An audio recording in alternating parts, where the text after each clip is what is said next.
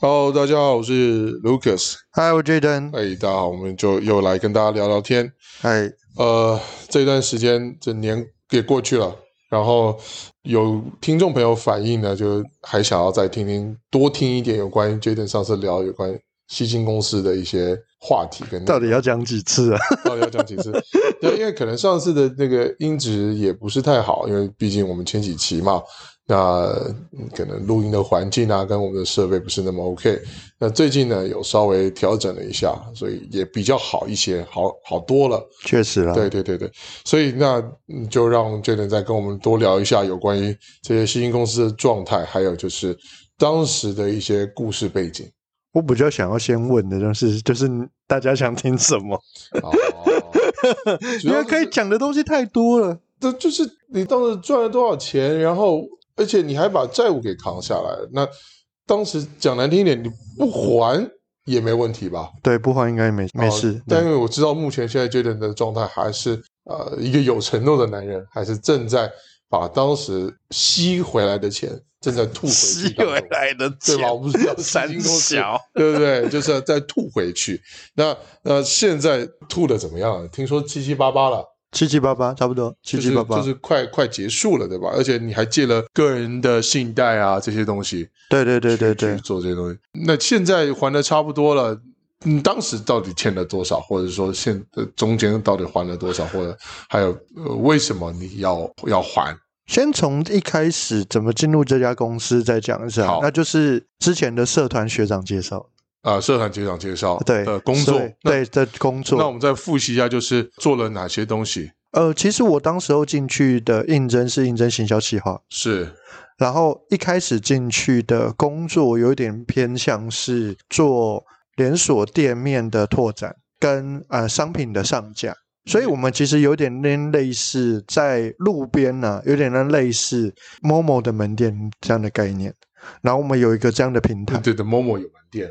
有点类似，就是很像 Momo 类型的门店。 OK OK OK 哦，因为哦，我回回忆一下，当年就是因为网络购物开始兴起，对，对吧？是不是对对时空对背景这样？所对以对大家对对网红购物是一个呃新兴的行业，所以也比较想要加入对对对对啊对，的一个背时空背景状态。，对，差不多在这个 OK，OK，OK 在这个状态下面。是我当时候去应征的工作就比较偏向是这块的开发。开发那那我开发的项目有分两块嘛，是那一块是做商品的上架，嗯一块是做门市的拓展。哼，OK，然后当时候我们公司有一个蛮厉害的地方是，它应该是前面几家把电视购物的概念搬到网络上的。哦，因为当时电视购物是非常已经非常成熟对，了。你看二零零七零八啊零年，七零八年确实，当时电视购物是非常多。对啊。然后我有跟大家说过，就是我们有请柯佳燕来代言过。哇，很厉害、啊对对对，所以我那时候其实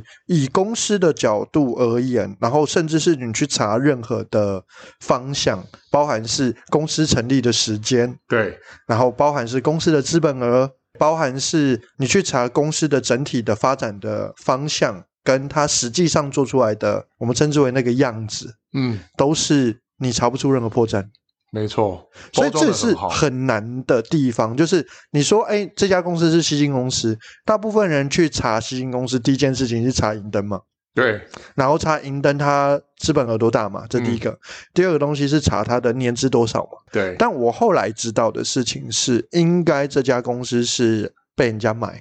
就是他合可来能的经营了十七年、十八年然后不做了，壳再卖给对， ，OK，感觉应该是这样子。是所以他在整个说辞跟说法上面就会说：“哦，没有，我们公司也经营二十年了，嗯，有经验就对了。对我们公司也经营经营二十年了，所以我们是在最近的过程中去换了一些商业模式，转型，对我们做一些转型，是所以有一些新的项目。然后你看，我们也它很好，我们在中国也有中国的商场啊什么之类的，哦然后也有请辽宁省的省长来我们公司参观， 了解跟着行政院长。”哦，那当就是就是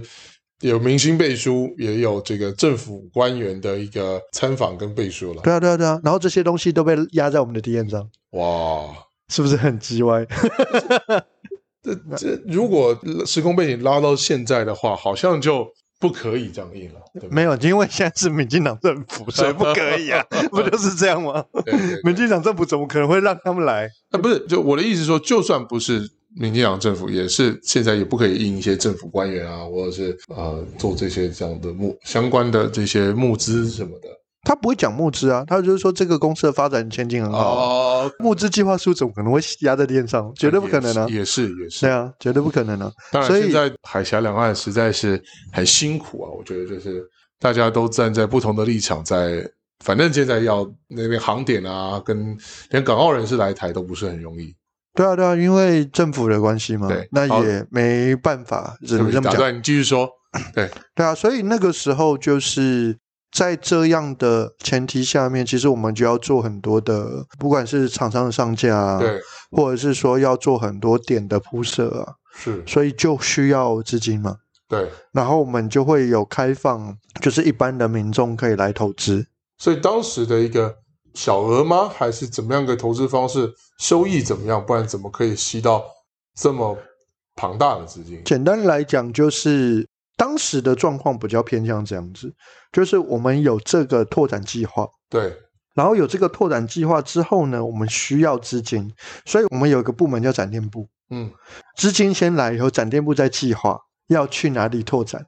啊，而不是先找不是不是不再是哦找不资金是啊，是先资金哦先进先来有钱哦就能钱先资金先进来，所以以我们的展店计划是有排队的，白是有排序的。我记得夸张的时候排到两百多号。哇，很厉害，你要想一家门店的呃，那当时候的投资金额是一百八十八万，哦那哇，两百多号是多少？可 以可可以以可以以可以可以可。以可以对可以，然后我记得那时候最夸张的时候是啊，我们公司曾经一季吸了，我用我讲吸哦，一季应该有三亿吧。一季三亿，所以当时一百八十八万可以给到投资者的 benefit 是什么？他投资这 benefit，但这也是之后他为什么会被抄的原因，就是他有含保本的概念。嗯哼，一八八保本，然后呢？对，然后它保本的概念是是用它有点类似这样的概念，因为我们公司有做媒体，对，那媒体会有媒体的广告没错，费。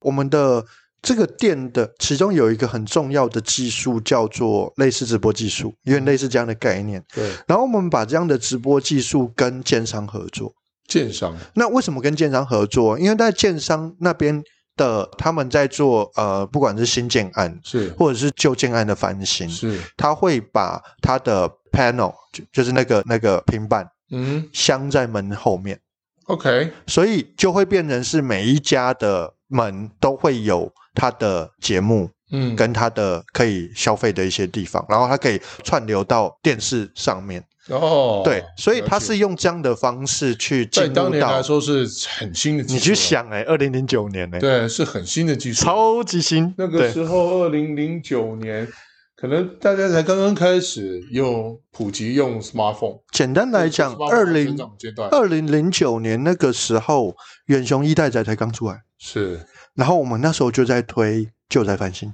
哦，对，这个案子是一直都有在走的，是就是在我还没进公司前，他们就在做这块，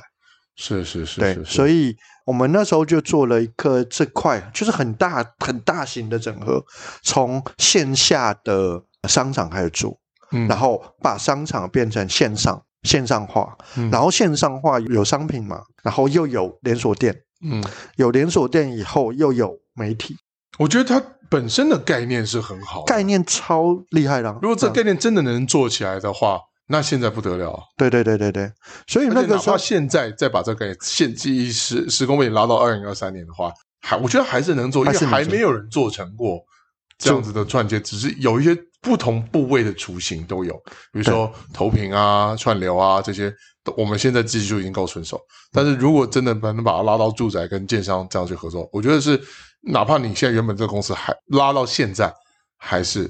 个那个概念还是能做。对，但是其实我们去看几个案子啊，那么就知道其实这块不好做，包含是你看中华电信 MOD，MOD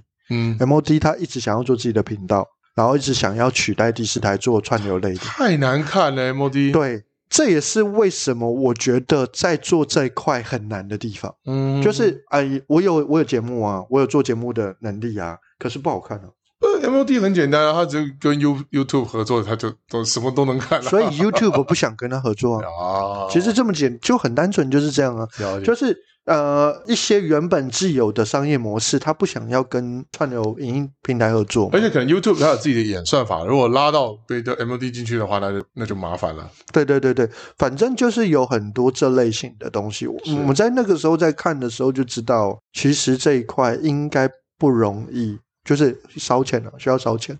那你资金够，一定可以继续烧嘛，对就是可以去可以这样烧对。但是以那时候公司的角度来看，其实不容易。对，简单来讲，要做好一块就已经很难的了。嗯那你要一次去看这么多块，包含媒体，嗯包含呃线上的购物平台，嗯，包含线下的门店展店，包含建筑业的所谓的数位家庭的翻新，嗯哼我就觉得这不是件容易的事。哼，当然不容易啊。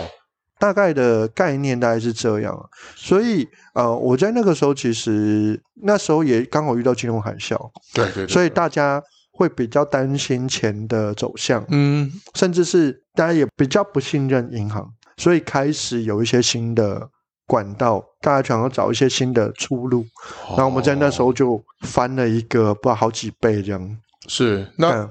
到最高峰的时候，你大概带了多少资金进来？最高峰，我说我自己吗？对，我自己带了多少资金哦？我总共计算的金额大概是一千五左右，哇，那也那资金也算算很可能庞大一的千五是到一千八，是，大概在这个区间。嗯哼，然后我在公司工作大概三年左右，两年到三三三呃四年一千八四年，一年大概六百。哇对那也然后是那然业后绩也是很好，对啊，你要看我们一个案子的费用大概是四万块，嗯，就是最底标大概四万块，对，后来变七万块，所以你就会发现，就是那个时候就有些人就开始去投机取巧，为了玩制度，为了玩制度，所以就去跟银行借款。嗯，然后我们那个时候很夸张的事情，因为我们公司在复兴北路，对复兴北路对面有一家很大的富邦银行，是然后在复兴北路跟八德路交界，哦，我你知道你知道那那一家家我知道当时候分行里面的现金全部被我们公司领光，那一家，哇，应该有七千多万台币。很扯，全部都领光，然后分行的经理报 警，因为他从来没有遇过一天内把分行的现金全部领光的状况。对可是报警以后能能怎么办？因为全部都本人领的，对啊，对，所以这也也没不能啊怎么样，也不了了之。但是你有遇过那种银行的现金全部被领光吗？这这是几对啦，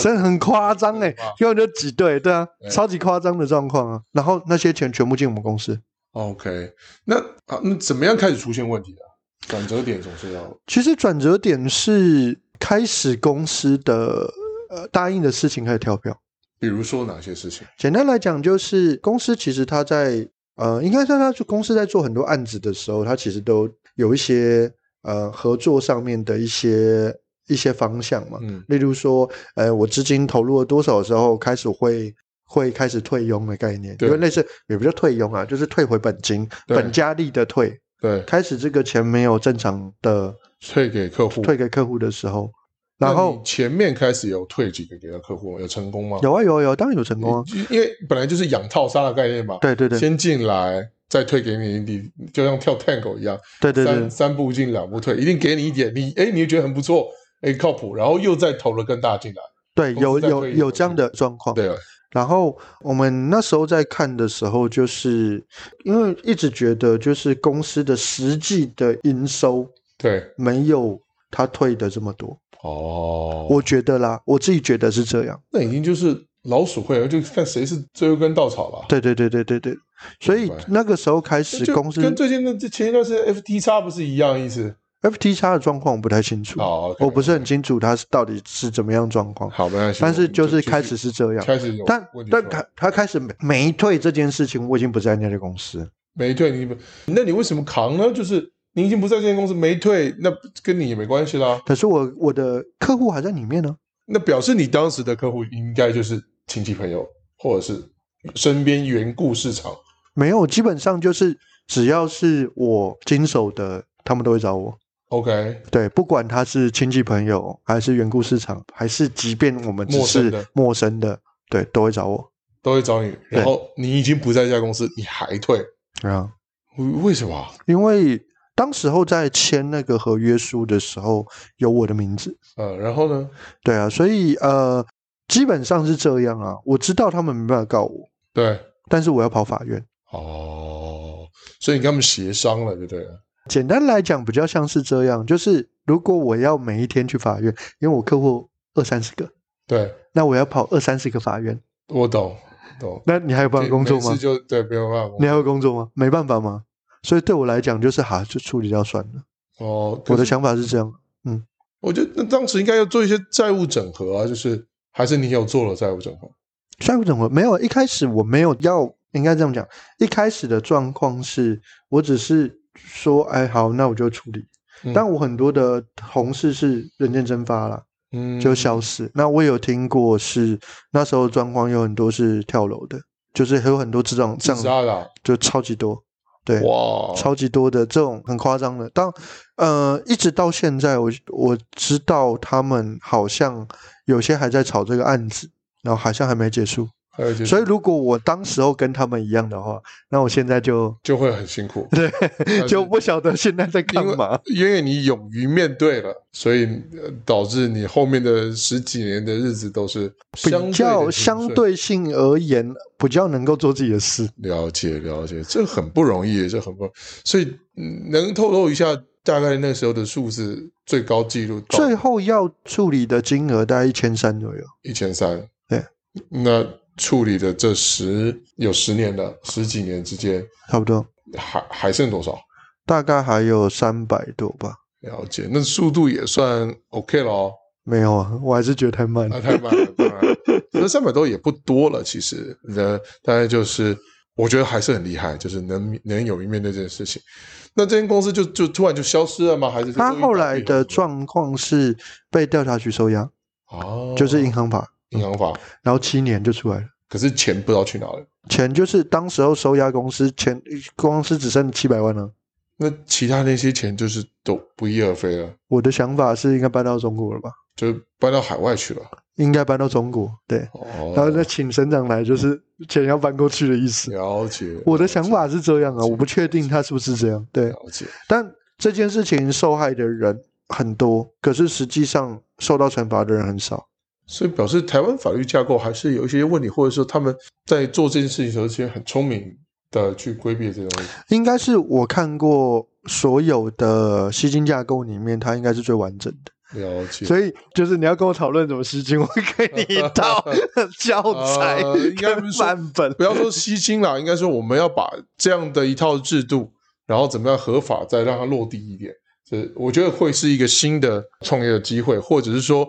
我们不经手钱，就是钱进来之后，可能要真的合法去让放在信托或者是。那个叫呃，我们买房子不是都会有进到一个第一我懂我懂我懂第一信托里对对面进去，然后我们不碰钱的话，这个可以让它更正规、更落实化。对，但是我自己觉得，其实现在你说必胜的商业模式，我觉得比较少了，所以也比较难了。啊，当然当然比较难了，但是对啊呃，总是会有很高概率可以赚到钱的一些产业跟跟方向对嘛。，所以这也是后来为什么我在后续的工作选择上面比较少碰跟投资有关系。哦，了解，对，还是比较务实的在实业上面去进行。对啊，这就是我觉得这是吸金公司的一些经验呢、了解当然，你要来跟我聊更多细节，我们怎么做， 我们可以再我们花可以点的再时间再跟花大一家点聊啊时。 间在这特别做一集再跟大家聊，或者是大家想多听什么的话，在我们的粉丝团留言，我们再去针对这个方向下去进行。对啊，但我觉得年轻的时候遇到这样的呃经经验验也是蛮特是别很的，很不错的养分啊。很特别啦，对对对很特别。对，好啊，今天大家时间差不多，然后 OK 呢，我们就让大家听众再回顾一下当时吸金，然后再补补足一下整个经验跟转折点。嗯，那如果觉得还聊不够了，再欢迎你再留言，再多跟想听什么，再特别做一集跟大家再对，聊。所以跟你讲，我的吸金故事二，我吸金故对事对三，对我对吸金对故事四吗？ 哦好几集这样我子。我希望我再也不要再聊这个话题。好，OK 也可以说就是告一个段落也是可以，因为我们还有其他很多行销的东西要带给到各位听众。 OK 啊，对，嗯，好，那我们今天聊到这里，我是 Lucas，我是 Jaden，好，大家拜拜。拜拜。